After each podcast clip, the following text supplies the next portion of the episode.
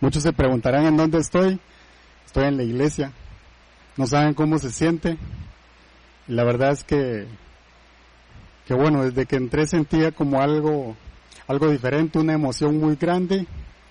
Eh, yo sé que Dios está en todo lugar, sé que está en tu casa, en tu hogar, ahí donde estás, así que eh, quiero bendecir tu vida eh, y le pido a Dios que, que el mensaje que hoy Él ha puesto en mi corazón eh, sea una semilla que sea sembrada en tu corazón para que tu vida nunca más sea igual. Eh, una tarde, una tarde llena de lluvia, deliciosa, un poquito de frío para algunos, para otros no. Un buen momento para, para tomar cafecito. Así que yo te voy a pedir que, que cierres tus ojos. Vamos a hacer una pequeña oración para, para poner este mensaje en las manos de Dios. Acompáñame eh, en esta oración. Padre, te quiero dar gracias por la oportunidad que nos das de escucharte, Señor, de escuchar tu palabra. Yo te pido que, que en este día, Señor, penetre en lo más profundo de nuestros corazones. Que sea una semilla, Señor, que se siembra ahí, que se queda ahí, Señor, hasta cobrar vida. Que nunca más seamos igual, Padre. Te pido que renueves nuestra mente, nuestros pensamientos, que seamos libres de toda atadura, Señor. De toda aquella raíz, Señor, que tú no plantaste. Te pido libertad para todas aquellas personas que están pasando por un momento difícil, Señor. Y nos ponemos en tus manos, porque no hay nada más delicioso, Señor, como dice el salmista, que deleitarnos en tu presencia y hoy queremos disfrutar de este viaje, queremos disfrutar de la palabra que tú traes para nosotros en esta tarde, en esta noche, Señor. En el nombre de Jesús. Amén. Eh, Proverbios 23, 7 dice, eh, como el hombre piensa, tal es él. Eh, esto significa que de la forma en la que nosotros pensamos, en eso nos convertimos. Eso también quiere decir que nuestros pensamientos determinan nuestras actitudes y nuestro estado de ánimo. Si por la mañana nosotros amanecemos negativos y durante el día no hacemos una pausa para detenernos y reconocer aquello que nos tiene molestos y se lo rendimos a Dios, lo que va a pasar es que seguimos y perdemos todo el día en, esa zozobra, en ese mal ambiente, en esa mal, eh, digamos, en esa atmósfera que, que no es de Dios. Entonces, eh, por eso es importante la forma en la que pensamos y nosotros elegimos cómo pensamos. Eso es importante. Y cada día tenemos pensamientos incorrectos. Y usted se preguntará, bueno, ¿y los que hemos elegido seguir a Cristo, tenemos pensamientos incorrectos? Y la respuesta es sí, todos tenemos pensamientos incorrectos. A veces andamos enojados y ni siquiera sabemos por qué. La Biblia dice que la mente es el campo de batalla y aunque usted no lo crea, es el, es el lugar que prefiere Satanás para estarnos atacando. Es nuestra mente. La, la, palabra está escrita en nuestro corazón, pero es en la mente donde tomamos la decisión de aquello que queremos hacer y de aquello que no queremos hacer. Por eso Romanos 12.2, el apóstol Pablo nos exhorta diciendo, no se amolden a este mundo no se amolden a lo que el mundo les está diciendo, sino sean transformados mediante la renovación de su mente. Y eso quiere decir que nosotros todos los días tenemos que ir delante del Señor, ponernos en las manos del Señor para hacer un reset. Como cuando nosotros apagamos y encendemos el, el celular, la computadora, cualquier dispositivo. Porque nos conviene hacer eso. Tenemos que ir a la presencia de Dios. No es que lo hacemos en todo, eh, eh, digamos, con cualquiera. No, lo hacemos con Dios, delante del Señor, para renovar nuestra forma de pensar. Hay una forma de pensar de una forma diferente y eso es mediante la palabra. Entonces, la forma en la que pensamos determina nuestro estado de ánimo. Y no va a cambiar nuestro estado de ánimo a menos que nosotros tomemos la decisión de cambiar nuestra forma de pensar. Y es que nosotros deberíamos de pensar más a propósito, de acuerdo a la voluntad de Dios, que cualquier cosa. Porque normalmente pensamos cualquier cosa. Por eso terminamos contaminados en nuestra mente. Nosotros debemos de ser más selectivos en aquello en lo cual pensamos. Elegir más nuestra forma de pensar. La palabra dice, mis pensamientos no son vuestros pensamientos, dice el Señor. Y es que lo que sucede es que todo comienza con un pensamiento y a veces ese pensamiento es negativo. Y entonces un solo pensamiento negativo se puede convertir en una preocupación. ¿Y qué es una preocupación? Una preocupación es una amenaza que cobra vida, que cobra vida en mi mente. Y yo elijo estar desafiado para encontrar una solución o me estreso porque no sé cómo resolverla. Y entonces me llevo al siguiente nivel que es el estrés. ¿El estrés qué es? El estrés es una reacción fisiológica de nuestro cuerpo a esa preocupación, a eso que no puedo resolver, que no encuentro la forma de drenarlo. Y entonces viene el estrés y el estrés se eh, reacciona por medio de nuestro cuerpo. Y entonces es cuando, cuando sudamos, eh, entonces es cuando, digamos, asociado al estrés, hay muchas enfermedades como enfermedades gástricas, del corazón incluso, depresión, ansiedad, hay muchas cosas asociadas al estrés. Y el siguiente nivel es la ansiedad. ¿La ansiedad qué es? La ansiedad es la combinación entre el exceso de preocupación y el estrés, combinados. La diferencia entre la ansiedad y el estrés es que el estrés es la reacción a una situación real y la ansiedad se las imagina, ¿verdad? Y entonces, cuando estamos bajo efectos de la ansiedad, estamos imaginando la fatalidad de algo que puede pasar. Y eso me genera impotencia, eso me genera angustia, me paraliza, me da pánico. Y en estos tiempos en los cuales estamos viviendo, creo que en algún momento todos pasamos por esa carretera, ¿verdad? Eh, déjenme contarle un poquito de, de Estados Unidos. Los trastornos de ansiedad en los Estados Unidos son el problema número uno de salud mental en las mujeres. Y número dos, después de las drogas y el alcohol, en los hombres. Eh, Estados Unidos no solo es una potencia económica muy fuerte, la primera o la segunda, ahí está.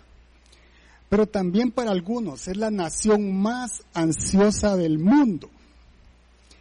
En 2017, en Estados Unidos, asociado a enfermedades del estrés, la población de Estados Unidos gastó alrededor poco más de 300 billones de dólares.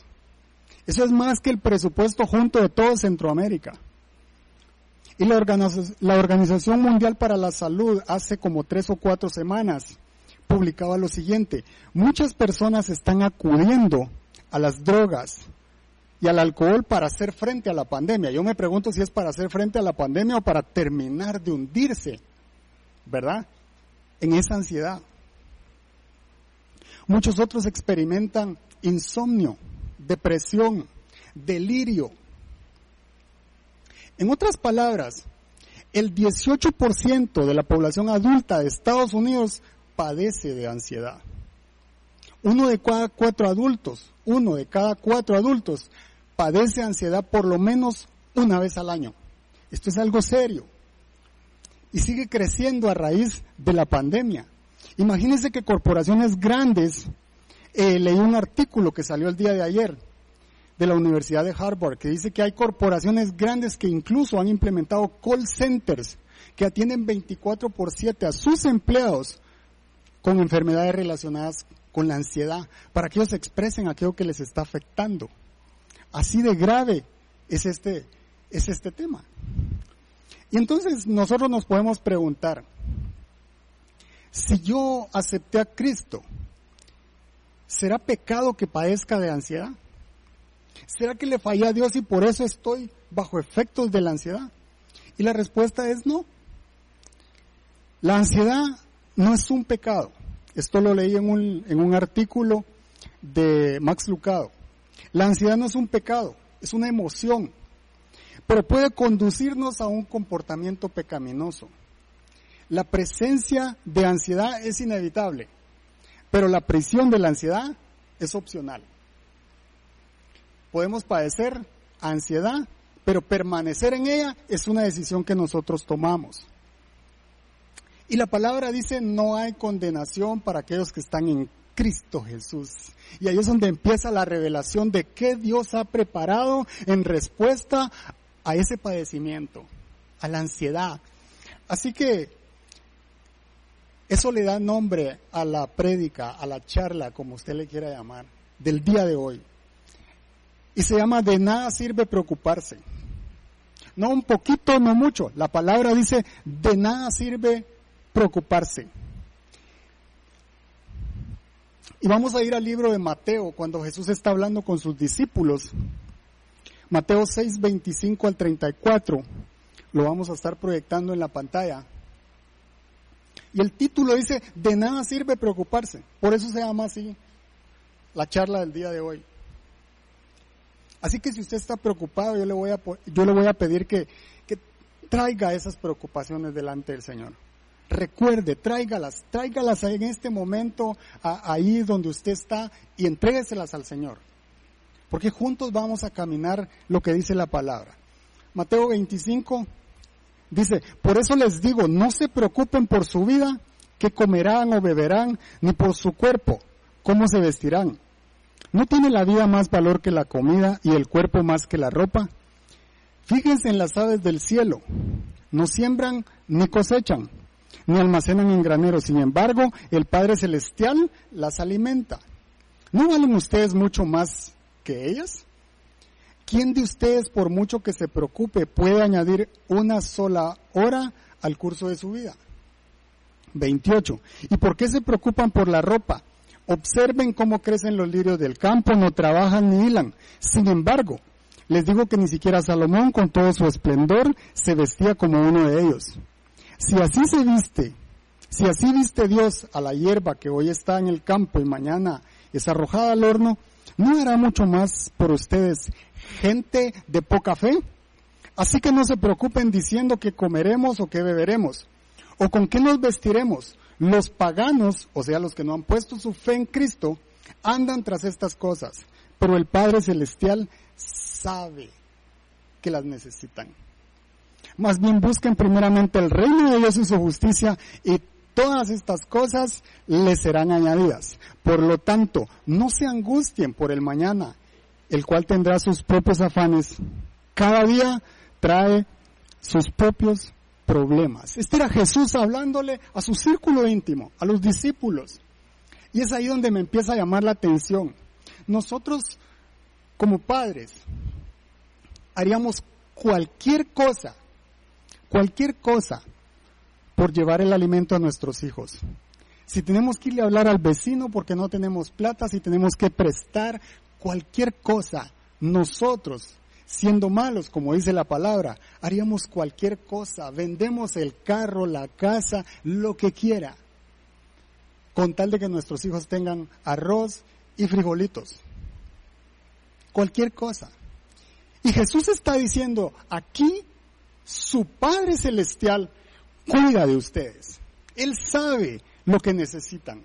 Ahí es donde empieza la revelación. Porque si nosotros, siendo malos, hacemos cualquier cosa por nuestros hijos, yo quiero que por un momentito pensemos que nuestro Padre está cuidando de nuestras necesidades. Él está pendiente de tu necesidad, Él está pendiente de lo que necesitas. Así que lo primero por lo cual Jesús dice de nada sirve preocuparse es porque el Padre cuida de sus hijos. No el vecino, no el jefe, el Padre cuida de sus hijos. Ponga atención que no aquí no usó el buen pastor, aquí no usó algún otro atributo de Dios, usó el Padre. El creador es el que provee la tierra, el aire, el agua, todo lo que necesitan las aves. Ellas no se preocupan porque su creador está pendiente de ellos. Lo mismo los lirios y dice que los viste de una manera especial. Pero Jesús dice su Padre. Cuando se refiere a ellos se refiere como el creador, pero cuando se refiere a, a los discípulos, a nosotros, se refiere que nuestro Padre está al cuidado de nosotros. Y es aquí donde yo quiero hablarle de tres preocupaciones que nos agobian. Y la primera de ellas es el punto número uno. Dice, de nada sirve preocuparnos por nuestra vida, porque el Padre cuida de sus hijos. Y se nos olvida. De verdad parece, parece que, no sé, parece extraño, pero se nos olvida. Y es que los pensamientos negativos son el combustible para el desánimo, para la ansiedad. Si les damos entrada, vamos a estar bajo problemas, vamos a estar bajo ataque en nuestra mente. Déjeme decirle, aprovechando que está lloviendo, es que un pensamiento negativo es como una gotera. Empieza entrando cuántas? Una gota. Detrás de una gota viene otra. Y si empieza a llover, viene un chorrito. Y cuando sentimos, se dañó el techo de la casa, si no lo tapamos, se dañó el sillón que está en la sala y después alguna otra cosa más. ¿Qué es lo que tenemos que hacer? Tapar esa gotera. Lo mismo sucede con los pensamientos negativos. Si nosotros estamos pensando de una manera negativa, tenemos que detenernos y deshacernos de ese pensamiento negativo. ¿Cómo hacemos eso? El pensamiento negativo está en nuestra mente, pero hay una verdad en nuestro corazón que Dios ha escrito que ayuda a sacar esos pensamientos negativos. Es ahí donde nuestra fe tiene un lugar en nuestra vida y tenemos que hacer uso de ella. Déjeme contarle que a mí me pasaba, por ejemplo, que estaba pendiente de la conferencia que dan a mediodía sobre la pandemia pero me empezó a hacer daño porque eh, escuchaba las estadísticas y después el miedo y será que me va a pasar a mí y, y después que no solo, no, solo es eso, sino que eh, también están hablando de un impuesto solidario, están hablando de que esto le van a subir por aquí, que entonces uno termina agarrando partida o en contra o a favor del gobierno.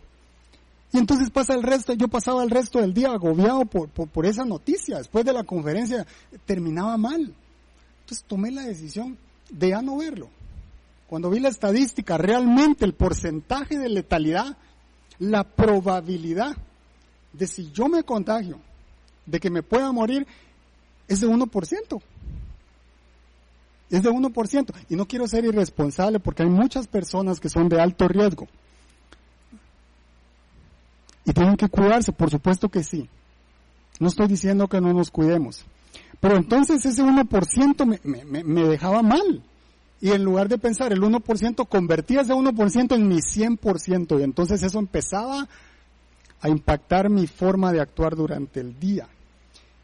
Y es que no, no nos preocupamos por contagiarnos, nos preocupamos, nos preocupamos por morir a raíz o por causa del virus. Nos preocupamos y empezamos a pensar mal porque empezamos a decir, ¿y hasta cuándo me van a dejar salir? Ahora ya no es solo cómo, eh, digamos, cuidarnos del virus, sino también es cuándo voy a poder salir, cuándo voy a poder hacer mi vida. Y entonces empezamos a adquirir pensamientos y la gotera está abierta hasta que nos terminamos consumiendo. Cuando sentimos tenemos una batalla en nuestra mente asociada a cosas negativas.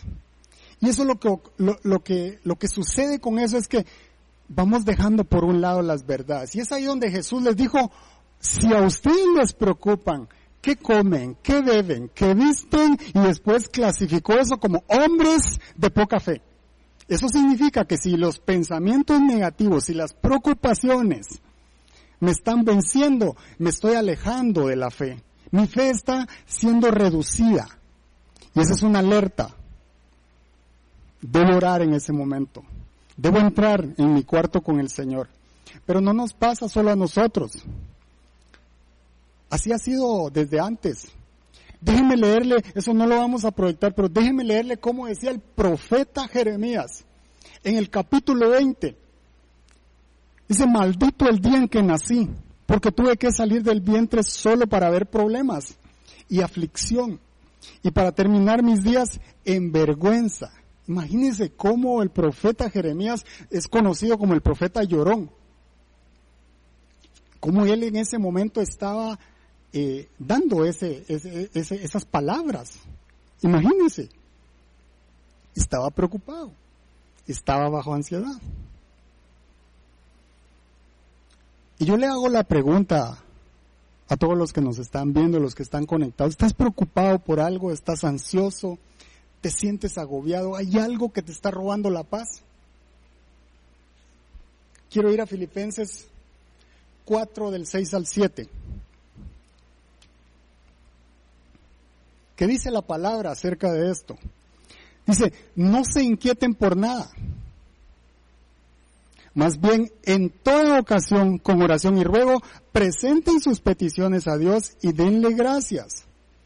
Y la paz de Dios que sobrepasa todo entendimiento cuidará sus corazones y sus pensamientos en Cristo Jesús. Lo primero es que dice, no se inquieten por nada, tranquilos, tranquilos. No se, por nada, no se inquieten. Pero dice, ¿cómo? Dice, con oración y ruego.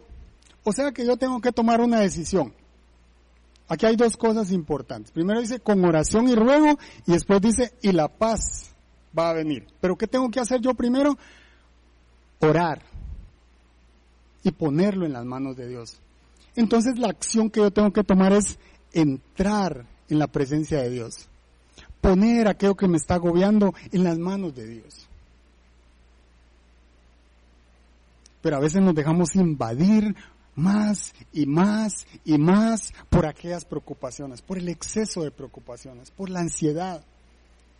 Y la palabra dice, aunque no lo estés sintiendo, ora y ruega a Dios, porque entonces va a venir solo lo que Dios nos puede dar la paz que sobrepasa todo entendimiento. Algo indescriptible, algo que no podemos explicar, va a venir de nuestro papá. No se preocupen por su vida, porque el Padre cuida de sus hijos. El Padre siempre está al cuidado de sus hijos.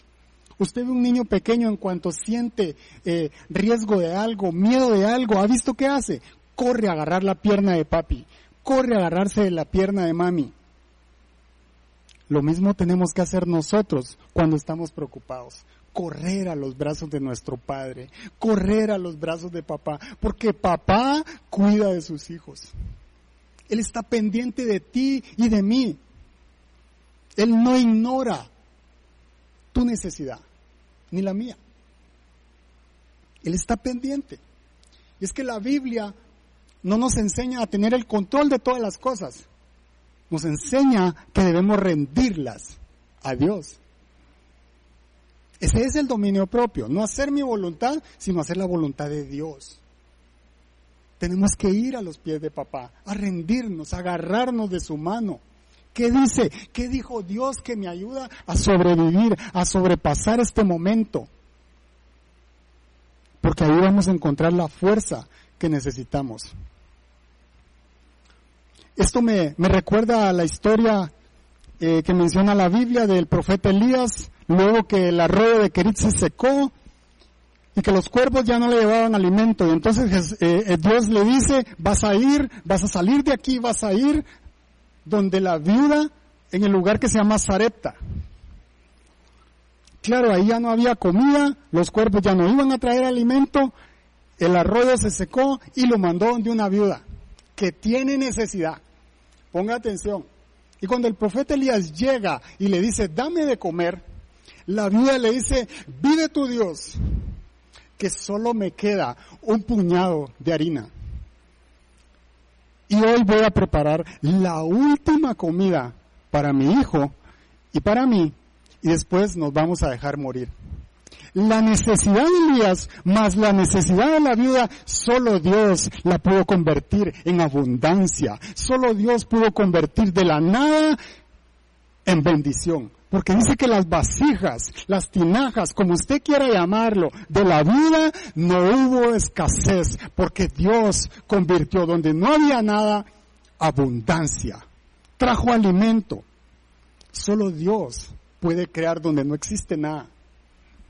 Solo Dios pudo unir la necesidad del profeta con la necesidad de la vida y convertirla en más harina y en más aceite. Y la sequía duró tres años y medio y eso significa que Dios dio provisión para la viuda durante todo ese tiempo. Él convirtió la última comida en el alimento de tres años y medio.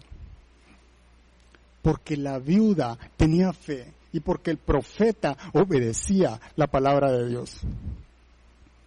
¿Estamos obedeciendo la palabra de Dios, lo que dice su palabra, o nos estamos agobiando más y más y más en la preocupación? Es momento de hablarle a nuestros pensamientos, es momento de hablarle a nuestra mente, es momento de recordarle a nuestra mente aquella verdad que está escrita en nuestro corazón. ¿Qué dice Dios acerca de tu preocupación? Y esto me lleva al versículo de 1 de Pedro 5, 7. Cortito, pero elemental, suficiente para mi alma. Primera de Pedro 5, 7 dice, depositen en él toda ansiedad. No un poquito, toda ansiedad, porque él cuida de ustedes. Papá está al cuidado de ti y de mí depositen, hay que ir a donde se deja la ansiedad, hay que ir al lugar santo, hay que ir a nuestro lugar de adoración, hay que ir a nuestro cuarto de adoración y entregárselo a Dios. Hay que entrar en comunión con papá para entregárselo. Y ese es el regazo de nuestro Padre. Termino este punto diciéndote lo siguiente. Las preocupaciones y la ansiedad nos anticipan a algo que aún no ha sucedido y que en muchas ocasiones ni siquiera va a suceder. En otras palabras, se sustentan en supuestos, en imaginaciones, en suposiciones. Las preocupaciones y la ansiedad nos recuerdan lo incapaces que somos de controlar esa situación, que no podemos y que estamos luchando solos. Ese es el mensaje que nos da la ansiedad, ese es el mensaje que nos da la preocupación. Pero nosotros tenemos que combatir eso con fe. Y la fe se sustenta en la certeza y la convicción de quiénes somos, de lo que podemos hacer y quién está con nosotros. Somos lo que Dios dice que somos. Tú y yo somos hijos de Dios. Somos amados, somos escogidos, y Filipenses 4:13 dice lo que podemos hacer. ¿Y sabe qué podemos hacer? Todo, todo lo puedo en Cristo que me fortalece. Sí podemos ir al lugar santo y entregarle la ansiedad, entregarle la preocupación y recibir esa paz que papá tiene para ti y para mí. Porque Éxodo 14, 14 nos recuerda quién está con nosotros. Y dice, ustedes quédense quietos. Es Dios hablándole a su pueblo. Ustedes quédense quietos. Yo presentaré batalla por ustedes. Qué lindo eso. Me encanta porque quien pelea con la ansiedad, con las preocupaciones, con el mañana, con esas cosas que yo no puedo controlar, es mi papá, es Dios. Pero tengo que sentirme hijo, tengo que sentirme amado, Así que por muy difícil que sea tu situación, quiero que recuerdes que a los que aman a Dios, todas las cosas obran para bien. Dios va a sacar algo bueno de lo que te está pasando. Dios te va a llenar de consuelo para que tú vayas y seas luz a otras personas, para que tú lleves consuelo a otras personas. No pelees solo. Hay una comunidad que te ama, hay una comunidad que está pendiente de ti que quiere ayudarte, que quiere orar por ti. Y hay muchas personas que entramos en preocupación y en ansiedad por pena, porque no le contamos a nuestros líderes, a nuestros pastores, el problema que estamos pasando. Pero la comunidad es para eso. Somos el cuerpo de Cristo para amarnos, para apoyarnos. No pelees tus batallas solo, peleadas con Dios, con papá. Eso me lleva al punto número dos de esta noche que dice, de nada sirve preocuparnos por las riquezas, porque Dios es nuestro proveedor. Y quizá usted dirá, bueno, yo a mí no me preocupan las riquezas. Creo que a todos nos han preocupado las riquezas en algún momento. Todos queremos hacer un carro, queremos hacer una casa, queremos comprar una moto, queremos comprar cosas. ¿Cierto? A todos nos pasa. Pero de nada sirve preocuparnos o poner nuestro corazón en esas cosas, porque Dios es nuestro proveedor. Si Dios te lo quiere regalar, Él te va a dar todos los recursos que necesitas. De nada sirve preocuparnos por las riquezas. Marcos 4:19 Lo ponemos en la pantalla. Dice lo siguiente, pero las preocupaciones de esta vida, el engaño de las riquezas y muchos otros malos deseos entran hasta ahogar la palabra, de modo que ésta no llega a dar fruto. Cuando nuestro corazón, cuando nuestros pensamientos se enfocan en los bienes, en aquellas cosas que queremos alcanzar, eso ahoga en nuestro corazón la palabra que recibimos. Porque vivimos en un mundo de apariencias. Vivimos en un mundo que nos dice que nuestra seguridad debe estar en aquello que tenemos. Entonces, eh, es más exitoso aquel que tiene más cosas. El que tiene la casa más grande, el, caso, el carro más lujoso, el mejor empleo. A ese se le considera como exitoso. Y al que tiene poco, se le considera en algún momento como fracasado. Porque vivimos en un mundo de apariencias. El que tiene poco vive desesperado por querer tener, buscando ese éxito y esa felicidad que supuestamente el mundo da. Y el que tiene mucho se ahoga en el engaño de la codicia y quiere más y quiere más. Porque ahí está su tesoro. Nosotros tenemos que guardar nuestro corazón de eso. Porque llega un momento en el que nos preocupa lo que aparentamos o el qué dirán. Mateo 6:24 dice, no pueden servir a dos señores. Eso no lo vamos a poner en la pantalla, pero la palabra dice, no pueden servir a dos señores. O sirven a Dios o sirven a las riquezas. Ni fríos ni calientes. Una u otra cosa. Y yo me hacía la pregunta, ¿A quién sirvo? ¿Sirvo a Dios o estoy sirviendo a mi casa, al carro o cualquier otra cosa? ¿Dónde está mi seguridad? ¿Dónde está tu seguridad? ¿En lo que tienes o en Dios? Eso te va a quitar muchas preocupaciones. Eso te va a quitar la ansiedad. ¿Dónde está tu seguridad? ¿Qué pasa si pierdo el trabajo, si pierdo el carro, si pierdo la casa? ¿Qué pasa? Muchos te van a voltear a ver quizá, pero pocos te van a ayudar.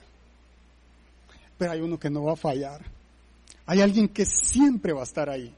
Papá, Dios siempre va a estar en medio de tu necesidad. Dios siempre va a estar en medio de tu valle, porque Él es un buen Padre. Él te ama. Él creó todo para que nosotros, como sus hijos, lo disfrutemos. Él conoce nuestras necesidades. Puedo perder todo, pero si tengo a Cristo, lo tengo todo. Lo tengo todo. Él llena mi alma, mi vida, mi corazón. Mateo 6:21 dice, porque donde esté tu tesoro, allí estará también tu corazón. ¿Dónde está nuestro tesoro? Y tenemos un Dios que es lindo, precioso, que no solo se interesa en nuestro corazón, sino que también se interesa en nuestra necesidad. Y Jesús nos da un ejemplo de eso. Cuando Jesús estaba predicando el Evangelio y habían más de cinco mil personas, Él predicó la palabra, pero Él se dio cuenta que la gente tenía hambre. Los discípulos también se dieron cuenta que la gente tenía hambre. Seguramente les pasó como a mí, que si pasa la hora de la comida y no he adquirido algo para mi estómago, las tripas empiezan a hacer manifestación. Me empieza a hacer un ruido horrible y entonces yo necesito comer algo, aunque sea una galletita o algo, no sé. Jesús se dio cuenta que la gente tenía hambre y les dice a sus discípulos, denles de comer. Y yo me imagino a los discípulos viéndose unos con otros y dice, ¿y qué les damos si no hay nada? O, sea, ¿será que Jesús está al tanto de lo que nos está pasando? Jesús vio la necesidad de la gente y vio que tenían hambre. Y entonces les preguntó, ¿qué tienen? Y Jesús quiere hacer esa pregunta para todos nosotros. ¿Qué tenemos para poner en las manos de Cristo? ¿Qué tenemos para entregarle? Y esos cinco panes y dos peces que pusieron en las manos de Cristo, Cristo los toma, mira al cielo y los pone en las manos de papá. Eso es lo que nosotros tenemos que aprender de Cristo. Él agarró los cinco panes y los dos peces y los presentó delante de papá y le dice, gracias Señor, gracias papá por multiplicar esta provisión. Y le dieron alimento a todos y sobró todavía cuando nosotros ponemos nuestras penas, nuestras preocupaciones, lo poco que tenemos en las manos de Dios, Él lo puede convertir en aquello que necesitamos para salir del hoyo en el que estamos metidos. Ese es nuestro Dios. Mientras le creas y hagas su voluntad, los recursos vendrán del reino de los cielos. Es importante obedecer al Padre, porque Él va a darnos todo lo que necesitamos. Mateo 7:7 dice, pidan y se les dará, busquen y encontrarán, llamen y se les abrirá.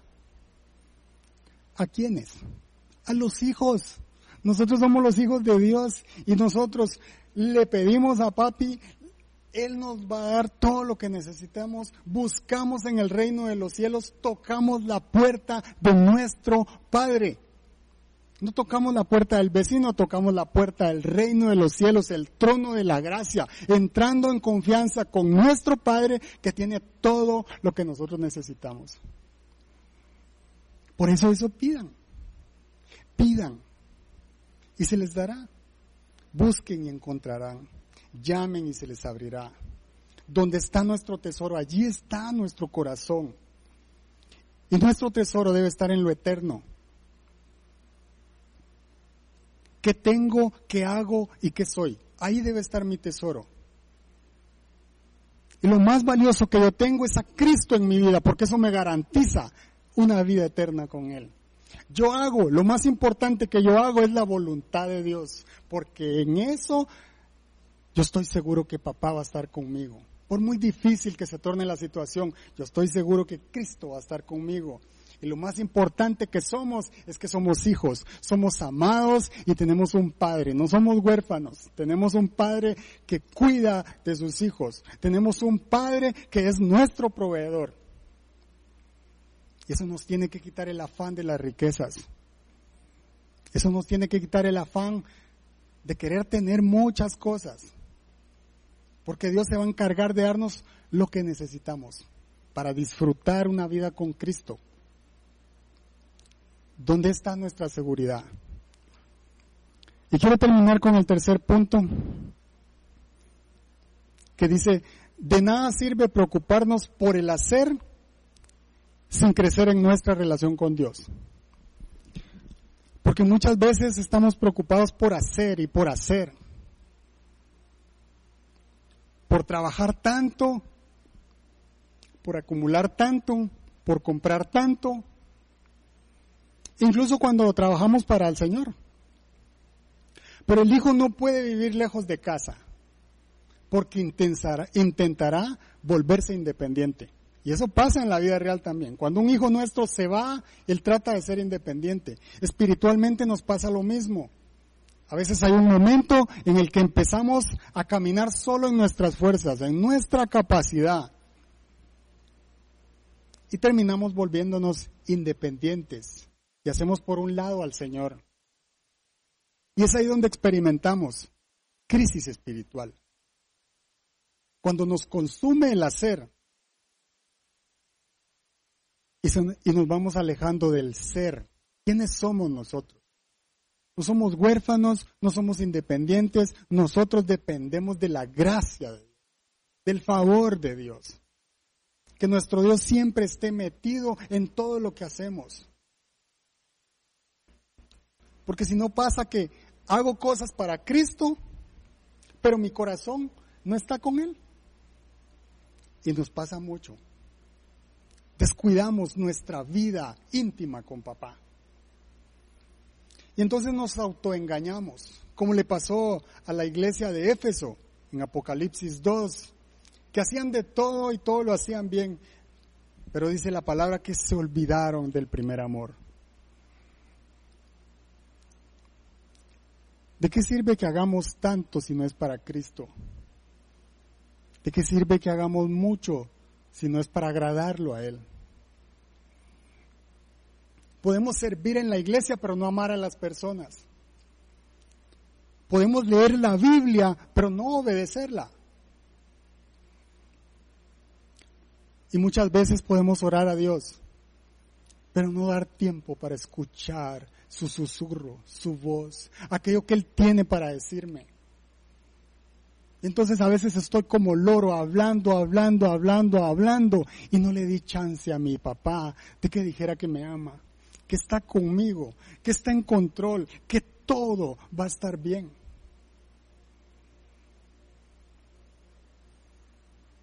Es momento de volvernos a casa de papá y decirle qué te preocupa.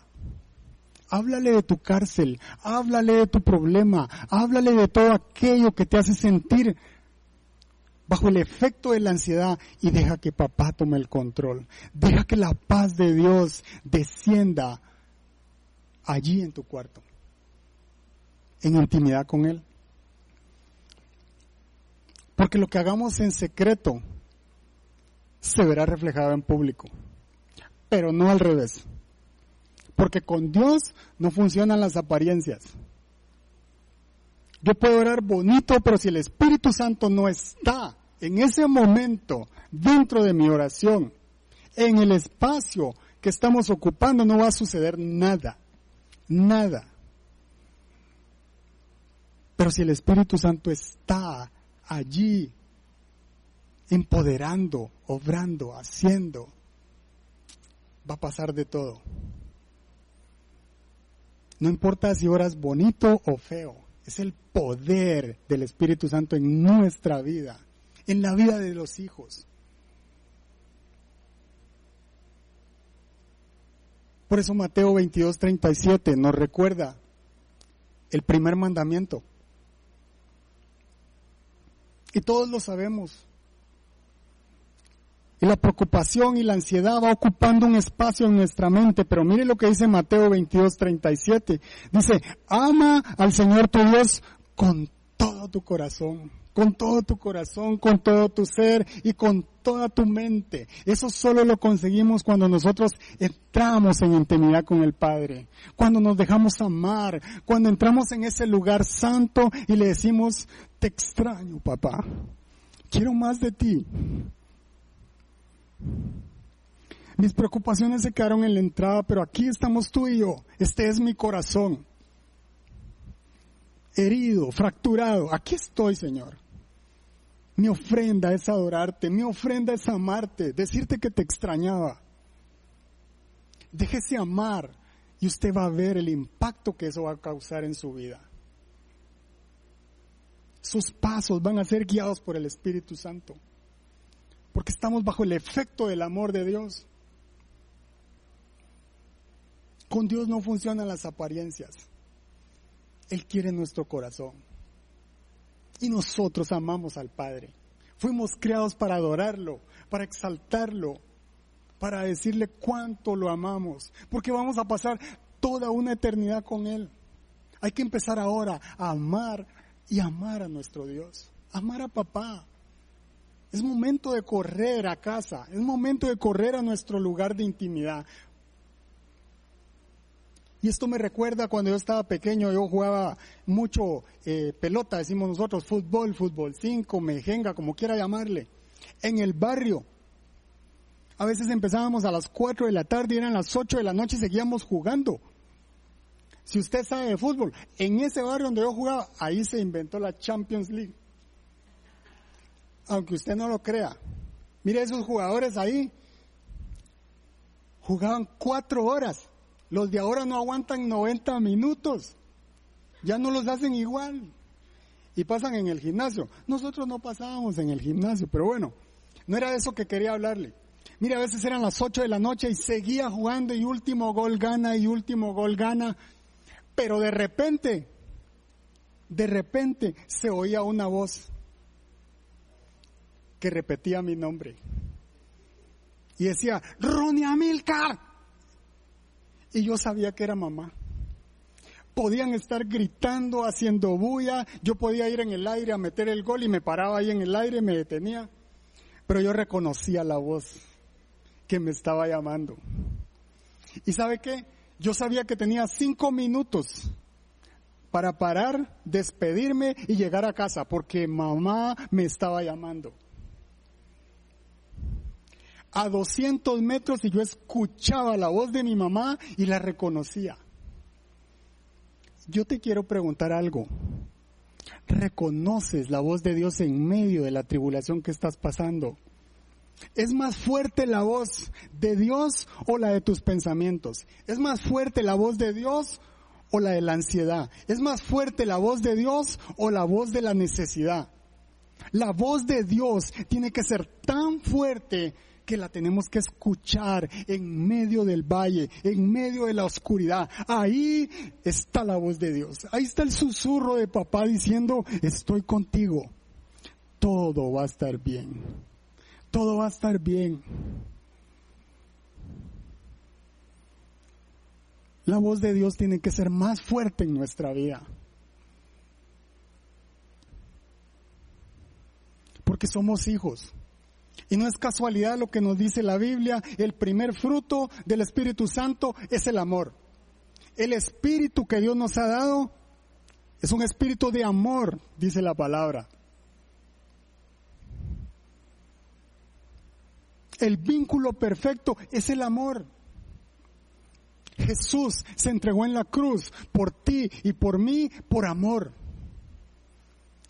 Fuimos hechos para disfrutar del amor de papá, del amor de Dios.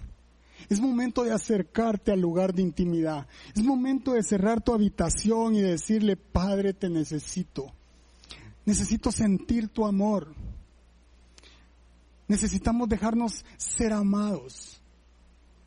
Más que hacer, hacer y hacer y desgastarnos en seguir haciendo y en hacer y en hacer y en hacer, debemos de detenernos, hacer una pausa, entrar en el lugar de intimidad y dejarnos amar por Dios, dejarnos amar por nuestro Dios, porque entonces, como dice Primera de Juan 4:18, y con esto voy cerrando, dice, sino que el amor perfecto, o sea, el amor de Dios, echa fuera todo el temor. La medicina que Dios ha dejado para nuestra preocupación y para nuestra ansiedad se llama amor. Cuando nosotros nos dejamos amar por Dios, tenemos en nuestro corazón amor para dar, amor para amar al prójimo. Y entonces se va el temor. El perfecto amor echa fuera el temor. Déjate amar.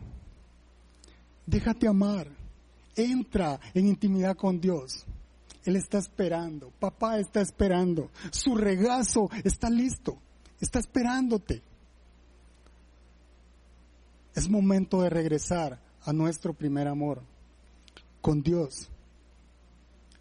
No solo debemos orar, y cierro con esto, desde la perspectiva de nuestra necesidad, porque muchas veces nos pasa eso, oramos desde la perspectiva de mi necesidad, pero debo de orar desde la perspectiva de la promesa.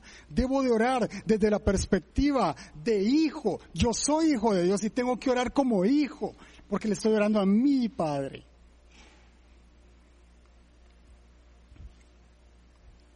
Es momento de orar para disfrutar del amor de Dios. Es momento de orar para disfrutar nuestra relación con Dios. Es momento de abrirle nuestro corazón porque el amor de Dios va a hacer que se vaya el temor y que venga la paz que sobrepasa todo entendimiento. Así que yo te voy a pedir en esta noche, si estás preocupado, si estás ansioso, queremos orar por ti. Hay un equipo que quiere orar por ti. Ahí en la aplicación puedes levantar tu mano y alguien se va a contactar en privado